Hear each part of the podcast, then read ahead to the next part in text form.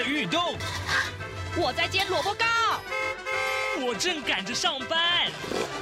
哦，我要赶着去上课啦。这个时候，我们都在听夏志平制作主持的《早安台湾》。早安台湾带给你最热门的时事访谈，最感动的人物专访，最直接的民意表达。对，让我们一起收听《早安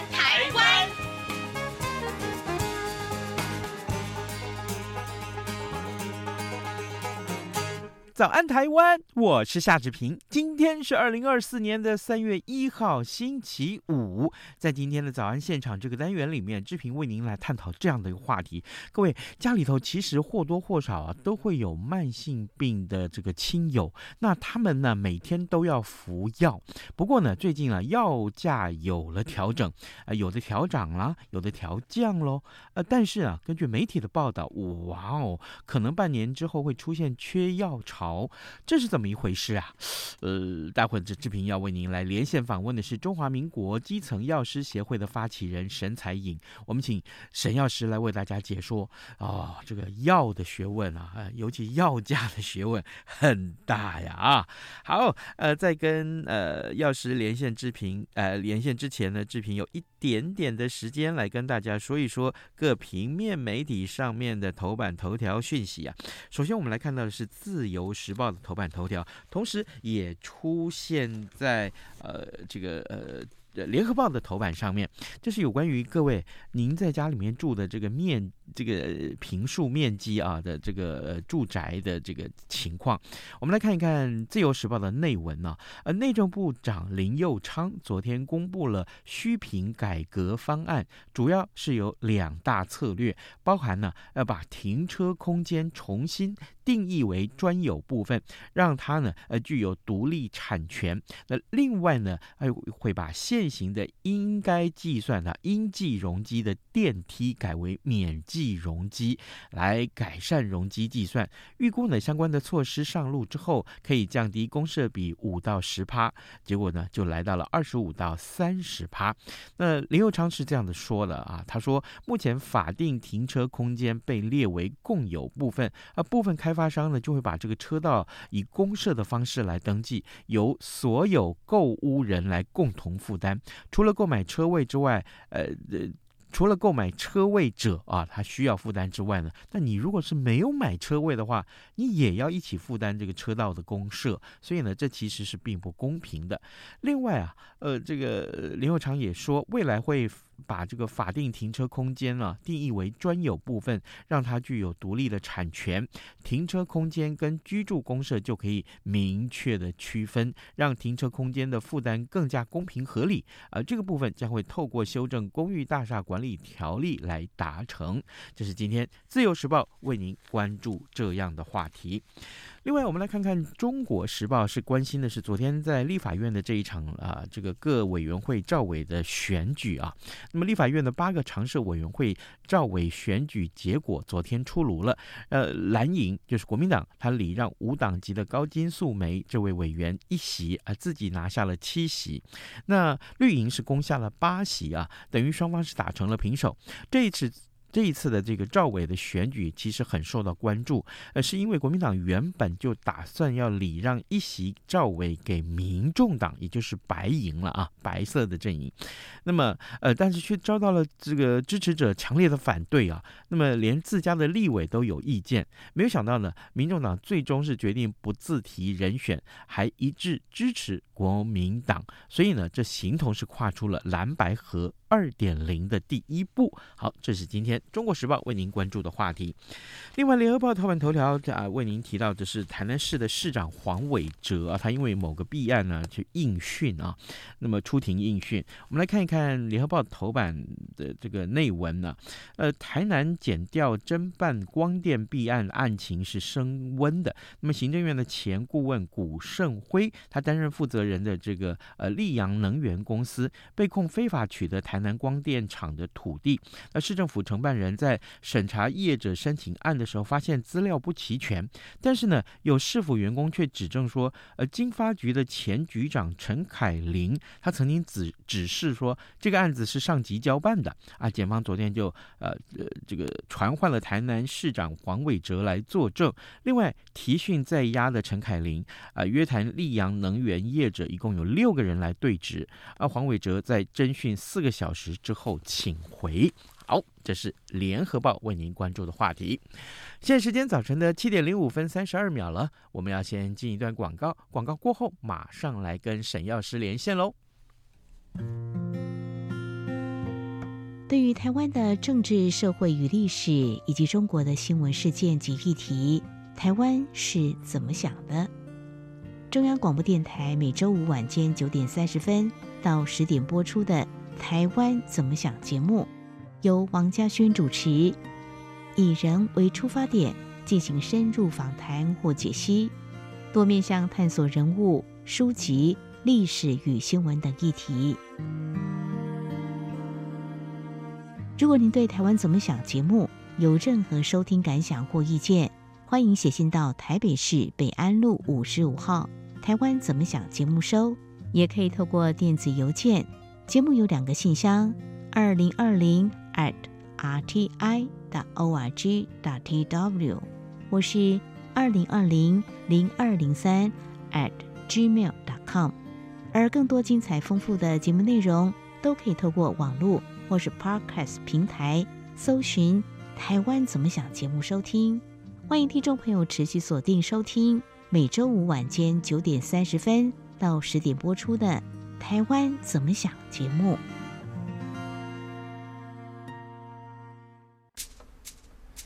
早安，台湾，你正吃着什么样的早餐？吐司加火腿蛋，咬一口，然后收听中央广播电台。早安现场。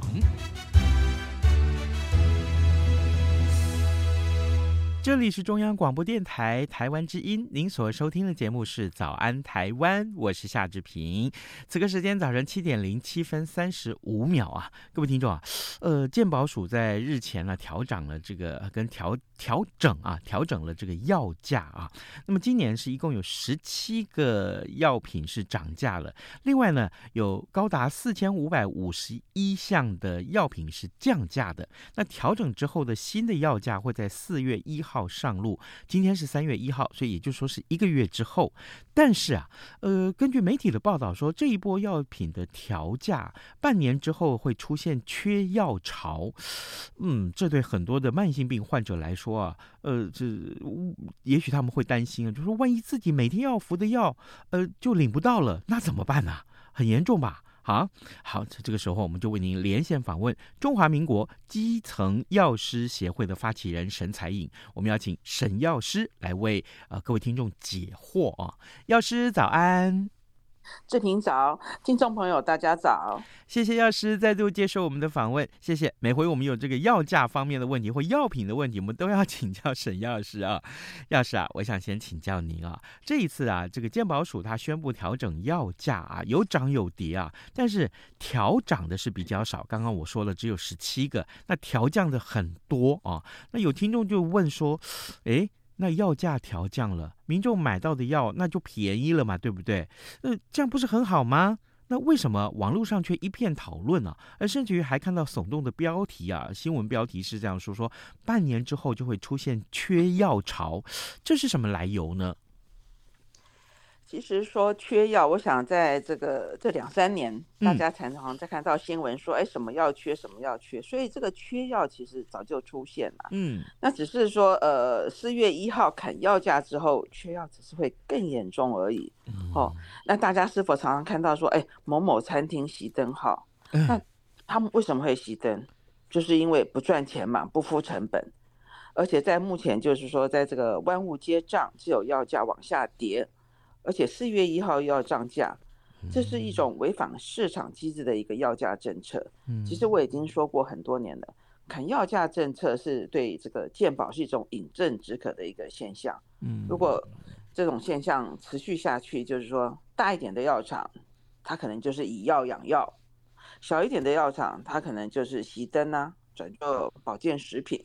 哦，这种现象有没有可能？这个是有可能的。我们要看未来这个。呃，整个鉴宝是不是有做一个改革？嗯，那我在我的感觉就是说，所有的官员哦，都是得过且过，只希望鉴宝不要在自己的手中垮掉而已，从来没有好好想想如何能让我们的鉴宝更精进，让人民对于说，呃，万一以后真的生了重病之后，大家其实都最近啊，其实我觉得如果有上过医院，有家人住院，我就会发现说，哎。住院好像自费的比例是越来越高了哈，不只是说呃政策方面的一个部分负担，所以说现在台湾的健保就是保小病，而大病的民众主要是要反而要负担更多的钱，就是民众就是没钱哈，还真的生不起病。好，这个刚刚呃药师告诉我们一句话，这个砍药价只是饮鸩止渴。其实如果这样子来看，啊、呃，还有就是我们的这个整个健保的这个呃负担，还有这整个健保的财务哦，才是最重要的一个话题。那药价只是整个健保的财务里面的其中一个部分而已。所以为了让健保能够呃一直苦撑下去的话，砍药价只是其中一个小小的环节。可是新闻报道里面说啊，就调降品项来说。说有超过九成是老药啊，呃，几乎都是慢性病的用药。那健保署是依照什么原则来调整药品的价格呢？呃，对于这个健保支出又有什么样的影响？是不是这样子就节省了成本了？健保署就是说，他用一个这个所谓的 DET，就是药品费用支出目标制，就是说你一定只能呃，药品就是有一个限额，当你超过这个限额，它就是每两年，每一年一小坎，每两年一大坎。就是说，可是你大家知道吗？现在人口老龄化是越来越严重，没有一人口的结构，在人口老龄化的情况下，就是说，呃，我们根据这个政府的一个调查，六十五岁以上有一种慢性病患者占九成。那健保政策没有随着时空背景的改变而改变。那台湾的健保制度，我觉得是走在一个钢索上。那政府的税收超收。情愿每人发每个人发个六千块，而不愿意去挹注鉴保这个部分。那药费在呃，等于说是物价年年在涨，嗯，大家其实很有感。最近去买个便当，跟一年前大概可能会涨个二十块，而药费要这样子跌，那大家觉得这样子对这个药厂来讲，对整个鉴保，其实大家聪明人都知道，这个样子的话下去。对于我们健保的这个影响，其实尤其是民众用的权益是非常非常的大的。哦，原来如此。好，呃，各位听众，今天早上志平为您连线访问的是中华民国基层药师发协会的发起人啊，呃，沈彩颖。我们请呃沈药师在节目中就呃健保署这一次调整药价的这个行动来看一看。其实啊，呃，不光是万一出现这个缺药潮这件事情，该怎么去解决？还有更重要的是，整个鉴宝的财务啊，那真是个大问题，那真是个大问题啊。可是我们回到药的这个生产上面来看，沈药师，我要请教您，就是对于生产的制药商来讲啊，做药的这个商人来讲，他可能会造成什么样的损失？就是我把这个呃药价调降了，那呃制药商怎么会怎么去因应啊？呃，停产吗？啊，或者说那我就会改变药的品质吗？啊，有没有哪些药品其实就是过去以来经过很多次调降以后，已经停产或改变这个品质的一些实例呀？其实我刚刚前面就有说，呃，大一点的厂商可能就以药养药，大家可能不懂得什么叫以药养药，所以以药养药就是说，可能他这家厂商生产的这个可能三四百种的药，那他可能有一些药不赚钱，有一些药赚钱，那他在交一些这个。医院好，医疗机构的时候，那有些就是药品，就是医疗机构都有些需求，那那些产品可能是亏钱的，可是他们有其他药去 cover 这些亏钱的药，所以这个叫以药养药。大一点的药厂可以这样子来做，可是小一点的药厂，它可能就会缩小它药品的制造规模，甚至改生产保健食品。其实，呃，在去年其实就某个药厂已经在这个已经做疯传，就是说他们要改做保健食品，药厂要收掉了，嗯，好，就不做药品了。那甚至有些大药厂，它就干脆就是以外销为主。去年来讲的话，其实我们在这个医医药的这种这个输出的话，成长将近百分百耶。就他们这个外销的这种药品的这种比例反而是升高的，而台湾是缺药的哈，这个大家就明白为什么会缺药哦。那药厂如何生存？他们有他们的营运之道嘛，就是停产赔钱货或者另谋出路哦。所以说，经过这样子这些实例，其实包含就是说，为有哪些药它呃因为没有升呃因为被调降，其实我只举一个例子，就是这个是两年前治疗菜花的一个药。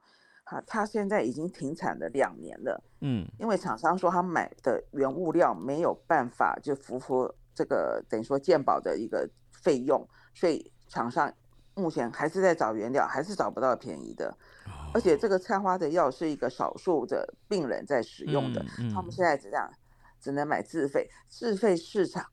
的这个菜花药膏是不缺的，可是健保的已经完全没有了，已经将近两年了，政府也是不闻不问。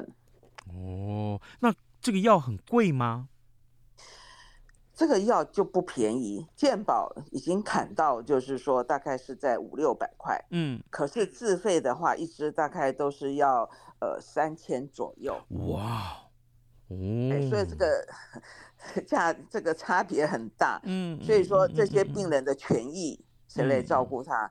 因为大家就是说我们中国人对性病这方面总觉得是比较隐晦的，嗯，所以说没有没有人站出来帮他们说话，然后政府。没有人说话嘛，政府就是这样子嘛，哎，他就不管了嘛。嗯嗯嗯，有有一个刚刚呃沈药师您回答的这个呃背景问题，我想呃请教您，就是说您刚刚提到有些小的药厂，它干脆就。这个呃减产啊、呃，那那这个呃或者说是改这个改做成外销，那台湾的这个药厂啊，呃自己的这台湾的药厂，它的这个外销能力跟全世界各国来相比，呃是是怎么样？站在怎么样一个水平？可不可以也请请请教沈沈药师？其实台湾因为他们的药厂的这个管理哈，从呃从 GMP 到 cGMP，然后到现在的 PICS，甚至现在的物流的 GDP，已经算是蛮先进。我们都是跟着欧盟走的。那其实就像大家有非常有感，就是说，哎，前一阵子前几年，发觉很多日本药都没了，因为日本他们还没有实施这个欧盟的 PICS，所以说不符合台湾规范的一个产品，甚至原料。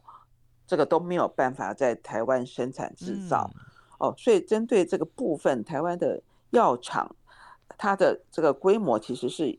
呃，还不错的。可是外销，当然就是说，我们也有大一点的药厂，他们有研发一些，呃，甚至自己研发一些新药，然后做一些学名药的一些这个水准。所以台湾的水准目前就是说，已经确实可以达到国际水准。可是就是因为在健保制度下，对于有些药厂的发展，确实是有一些阻碍。那。呃，大的药厂能够有能力的拓展到外销的啊，甚至呃外销这个美国啦，这种呃东南亚很多其实也是有，都是用。台湾的这个药厂制造的药，嗯，所以台湾的技术是非常的好的。哦，可是啊，那这个刚刚我在节目一开场的时候也跟听众说了，说可能会有缺药潮这个事情啊。那呃，这个好，这个这个新闻标题其实让这个很多慢性病患者一看的话，他说会不会说，那我现在就要开始抢药了？您在第一线的这个呃这个贩售的现场所看到的情况是什么呢？其实最重要，薛瑞文讲过，嗯，就是说大家如果就是呃迷信名牌就等死嘛，对不对？那 那我觉得他这个是不教而杀谓之虐，为什么？其实因为这个大家有些因为台湾的这个教育，这个对于医药的教育其实真的不够。日本人在小小学二年级的时候就是有教这个用药的一些教育，因为很多人现在还不懂得什么叫原厂药，什么叫学名药，嗯。哦，他们只认名字，而且他们成分，其实所有的药上面都有打成分名，那个是英文。那其实我在大概也将近十年前，我就有倡议，就是说这个成分名必须要标示中文化。嗯，那呃，当然这个是一个非常艰巨的一个任务。嗯，可是我说，如果大家没有那种就是一些那种什么这个意识形态的话，其实大陆他们呢、哦、都知都是他们的成分名全部都写中文，所以民众他们一看就知道说，哎哎，我是吃什么成分的药，所以说当药师跟他讲的时候，他们都可以接受。所以我觉得这个部分的话，就是必须靠教育来缓解这个缺药。其实有时候缺药，呃，为什么大家说这个落差这么大？政府一直说没有。那确实，呃，政府的这个调查其实还是有落差。那当然，另外一点就是说，他们所谓的没有，就是说，哎，还有其他厂牌可以替代。而其他厂牌的话，就是同成分，所以这个部分缺药没有像呃民众感觉的那么严重。可是，呃，对我们基层来讲，其实还是严重的。为什么？就像泪兰前一阵子就是退出台湾市场，十一月。人工泪液大缺货，嗯嗯，因为它占了台湾两百三十万的一年两百消耗两百三十万瓶，占人工泪液四成的市场。它一退出，我在十月的时候就说这个人工泪液会缺货，结果十二月还就是还还没有到一月就已经开始人工液大缺货，因为你一个占着四成的市场，然后一下退出台湾市场，那政府就没有一个应应措施嘛，嗯，你要跟药厂。通知或者怎么样。这都都没有一个未雨绸缪的动作哦，所以这个部分我觉得呃必须跨部分。我是觉得缺药中心它到现在都还没有，就是说呃整合健保署跟食药署啊，嗯，整个来去做一个呃对缺药做一个比较更明确的一个政策。哦，好，这当然是真的很需要赶快来整合啊。各位听众，今天早上志平为您连线访问中华民国基层药师协会的发起人沈彩颖。我们请沈药师在节目中为大家来探讨，呃，药价调整这件事情。其实，呃，该涨该跌，呃，或者是这个涨价跌价之后啊，调整价格之后，呃，对台湾的药品供应其实是造成非常非常多的影响。那这个事情其实也由来已久了。所以，要是呃，我们还有一点时间，我想请教您，就是那健保署说，哎，如果把缺药的理由啊，呃，归因给药价的调整是过度简化了问题，因为大家不要忘记啊，一场俄乌战争啊，其实就已经把很多国际原物料的供应链都给打坏了。那问题来了，药价如果被砍得太低啊，药厂或是制药商啊，应该是很忧虑吧？那那他们。会不会也要跟政府反映这个意见啊？有人提吗？呃，我我想知道这个状况是什么。其实哦，的确砍药价只是缺药的原因之一啊，通膨、战争等等，对哦，疫情都是。那健保署要自我反省，他会觉得他过度简化自己砍药价的一个方式，嗯，哦，所以健保署这个政策也必须要去呃做一个改进。那再来就是说。其实 WHO 它也呼吁一些在地制造，哦，所以这个部分，呃，我们希望就是说，我们缴了健保费给健保署，健保署就有义务让民众有药可以用，哦，所以我们希望就是说，政府针对这个呃缺药的这个部分，其实不只是说是呃如何让民众去拿到药，最主要就是说如何了解药厂他们的苦衷。其实现在大家都很知道了，就是呃，政治凌驾专业嘛，哦，然后药厂又是归食药署管嘛，那呃，其实有些药厂私底下会跟我讲一些，就是哎他们的苦衷，嗯，我说你怎么就不跟这个政府反映，他们就笑一笑，哦，所以说呃，而且再来就是说，专家学者的提案往往有时候会被政治的声音压下去，所以我希望就是说未来的我们的新的国会，我们的立法院。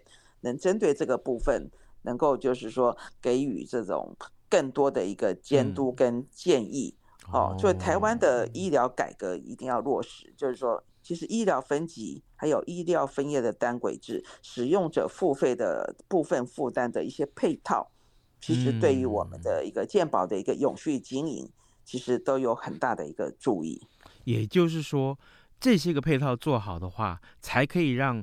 药价变得合理，而且呢，这个健保财务负担啊，得对不对？可以被控制，然后民众的权益又不至于有损失，是这样吗？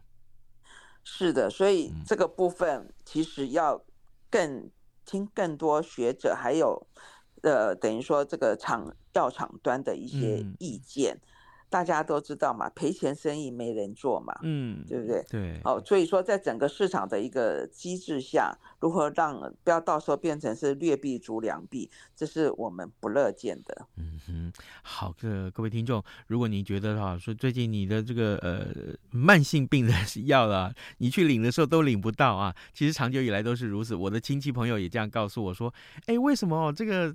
比如说他这个呃拿这个降血压的药或心脏的这个这个健药啊，结果到了药这个那个药局去的时候都领不到啊。他这个药局总是告诉他说：“哎，没有哦，这个药真的已经缺很久了。”那怎么办呢？他说：“那他们只好拿别的药来取代它。”呃，其实遇到这种情况，多少啊，很多病人心里面是会有一点点这个。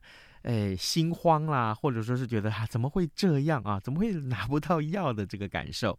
但今天呢，呃，我们请呃中华民国基层药师协会的发起人沈采颖沈药师在节目中就为大家从药价的调整开始啊谈起，看一看药品的供应这件事情。其实啊，也谈到了整个健保财务的负担。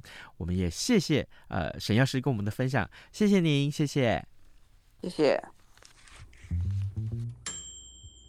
啊，老爸早啊！哎，起床啦！今天吃什么啊？哦，今天啊，我们来吃吐司加火腿蛋啊。嗯，好香哦！哎，爸，你在听什么啊？哦，我啊，在听中央广播电台的节目《早安台湾》啊。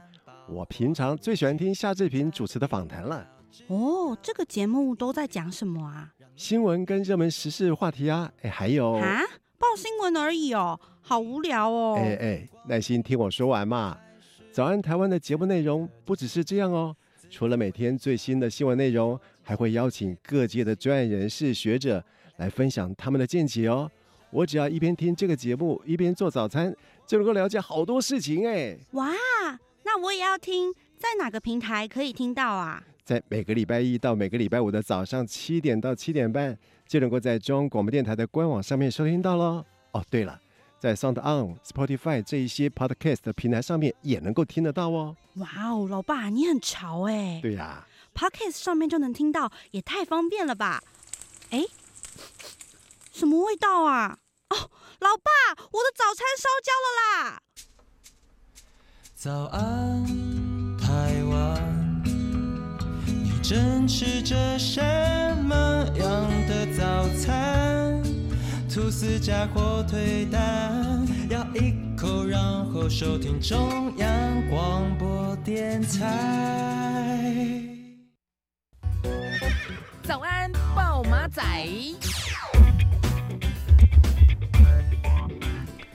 好的，我们来看看其他呃新闻的媒体上面的一些重要的消息啊。今天的呃这个《自由时报》上面有一则跟台湾啊相关的话题是，欧洲议会啊呃通过了两项安全决议啊的呃他说台湾跟中国是互不隶属啊，只有台湾民选政府可以在国际上代表台湾人民。这是今天《自由时报》头版上面的一则新闻的标题，这是欧洲议会啊是的一个决议。那另外啊，这两天我们在探讨呃，跟刘老师啊，或者是跟呃耀义连线的时候，都讨论到了这个呃，川普就是美国总统大选啊，这川普的选情。那美国最高法院在二月二十八号的时候宣布说，将会在四月二十二号开庭审理前总统川普他在涉及推翻二零二零大选结果一案当中，是不是享有总统豁免权？那 CNN 就指出说，这项决定对川普呢是。重大胜利，让他争取到更多时呃这个宝贵的时间。另外，伊利诺州也宣布说，禁止川普参加三月在该州举行的共和党总统初选，这是全美的第三个州了，因为川普涉及叛乱，禁止其参加初选。好，这是今天另外这个重要的话题，还有日元的这个呃贬值问题。今天呃中国。中国时报也放在头版上面，可见今天的国际要闻好像都比较热闹一点啊！希望各位听众可以上到呃央广的官网上面来浏览这些重要的新闻，同时也谢谢大家，我们邀请大家在上到央广的官网为早安台湾按个赞赞好吗？谢谢您。那今天节目时间也差不多到了，礼拜五祝您有愉快的周末，咱们就下周一再见喽，拜拜。反正过了十二点，好多一样被丢弃。